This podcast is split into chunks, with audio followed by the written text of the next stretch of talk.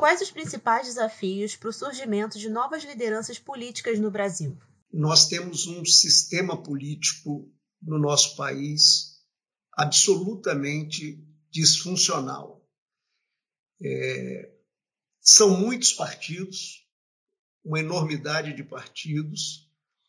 Esses partidos, via de regra, não têm uma vida interna democrática, é, são apropriados assim por aquilo que a gente chama de oligarquias partidárias é, e isso isso dificulta é, é, é a aproximação de jovens líderes é, dessas organizações partidárias e desse sistema político brasileiro. Via de regra, as campanhas são muito caras no Brasil. Né? É, você vê que agora é, duas medidas, né? o fundo eleitoral bilionário né? e, e a tentativa de aprovar o distritão. Quer dizer, na verdade, isso aí é, é tentar colocar muros, né, obstáculos, para que não surjam novas lideranças, ou seja, para que esse sistema, esse sistema político ele, se, ele, ele consiga a sua, a sua reprodução. Então, é, é, quer dizer, isso são os desafios, as dificuldades que nós temos para que a gente possa chacoalhar, oxigenar, renovar a estrutura de lideranças no nosso país, de lideranças políticas no nosso país. E de maneira geral, dentro dos partidos, novas lideranças são incentivadas? Então, é, é, é quer, dizer, quer dizer, nós temos muitos partidos, são mais de 30, 30 partidos com registros, com registro no TSE, é, são mais de 20 partidos com representação nas duas casas do Congresso Nacional. É, é mas, assim, é, tem dinheiro para os partidos, quer dizer, as pessoas até confundem isso. Tem dois fundos: tem o fundo para financiar os partidos e tem fundo para financiar os candidatos na eleição. Então, é fundo partidário, fundo eleitoral. É, desse fundo partidário tem um dinheiro para as fundações. É, as fundações foram pensadas como instrumento de debate e de formação de novos líderes, até porque ninguém nasce líder boa parte dos atributos de um líder é treinamento, é formação. E aí você tem essas fundações com muito dinheiro, normalmente esse dinheiro é desviado para outras, outras funções, é, e os partidos não cumprem esse papel de recrutar, estimular, treinar, formar novas lideranças.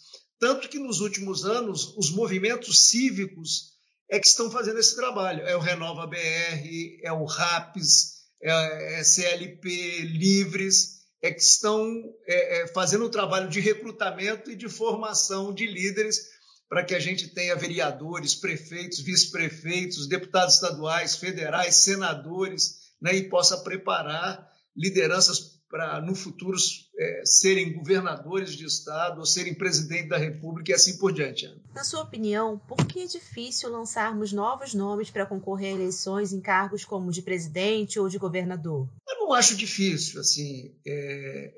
os obstáculos são esses, né? Dessa estrutura política disfuncional, bastante desconectada da vida da sociedade é, é, brasileira e assim por diante. Isso é isso é dificuldade. Mas, assim, é, é, um candidato a, a, a, um governo estadual ou à presidência da República, o bom é que ele, é, isso não é, não é, não é assim, não é absolutamente necessário, mas o bom é que ele tenha sido parlamentar, né? ele tenha ocupado uma prefeitura municipal, ele tenha dirigido uma instituição é, é, da sociedade civil organizada, porque, sabe, isso as pessoas aprendem muito, né? E quando você chega num governo estadual ou na presidência da República, você vai você vai operar uma, uma um, um, papel de liderança extremamente complexo e, é, e é, é importante que você tenha passado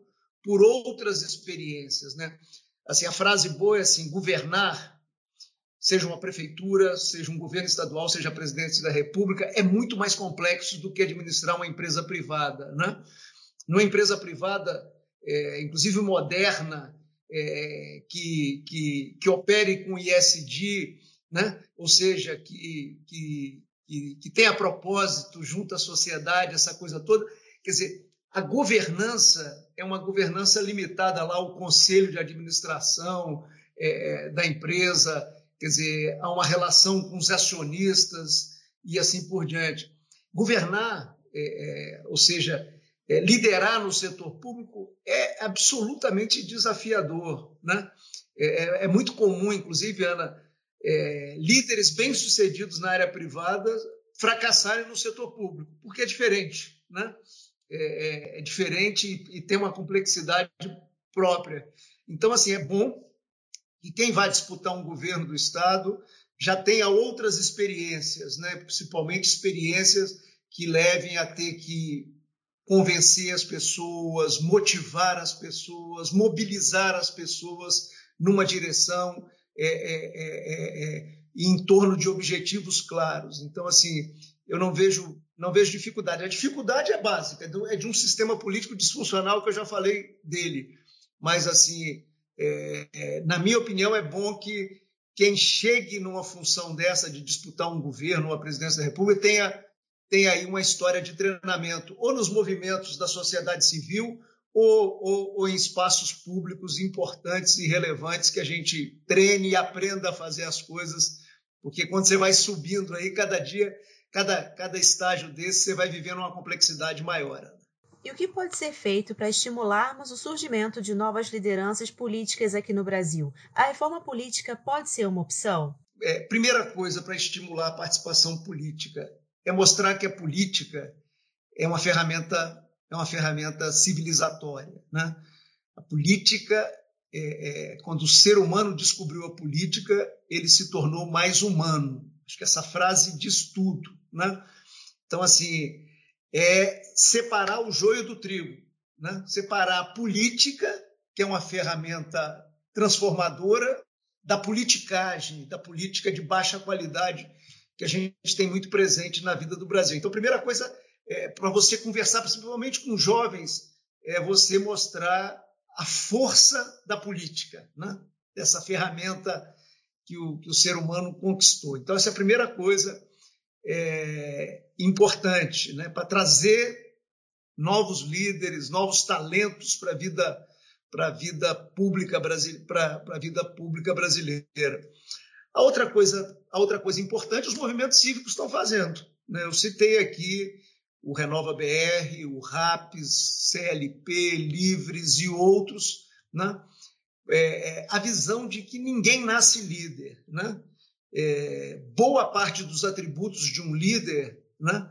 É, por exemplo, aprender a falar em público, montar uma equipe, né? saber, saber selecionar é, talentos né, para áreas próprias. Boa parte desses atributos é treinamento. Né? É, eu me lembro a primeira vez que eu falei para um grande público. Né? É, eu estava muito nervoso, muito trêmulo. Né? Eu me lembro disso lá no tempo de movimento estudantil, de movimento de juventude. Então você vai aprendendo, né? você vai crescendo. É, é, então, assim, é, essa outra parte os movimentos cívicos estão fazendo. Eu espero que os movimentos cívicos acabem provocando as fundações partidárias para que elas cumpram a sua função. Elas estão sendo omissas, eu já disse aqui é, é, nessa, nessa gravação. A outra coisa, quer dizer, é, é, se a gente evoluir com o sistema político brasileiro, melhora, por exemplo, mantendo a cláusula de barreira que foi aprovada na mini reforma política e mantendo o fim das coligações proporcionais nós vamos ter um enxugamento do número de partidos. Isso é bom? Isso é ótimo. Torna o sistema mais funcional. Né? Partido é parte do pensamento da sociedade. Então, não faz sentido trinta e tantos partidos. Isso aí não é partido, não é parte do pensamento, não é uma visão programática do presente e do futuro do Brasil. Isso aí é caça-níquel ao fundo partidário, ao fundo eleitoral, a tempo de televisão e assim por diante. Então, é, é, é, eu acho que se a gente conseguir manter essas duas medidas, né?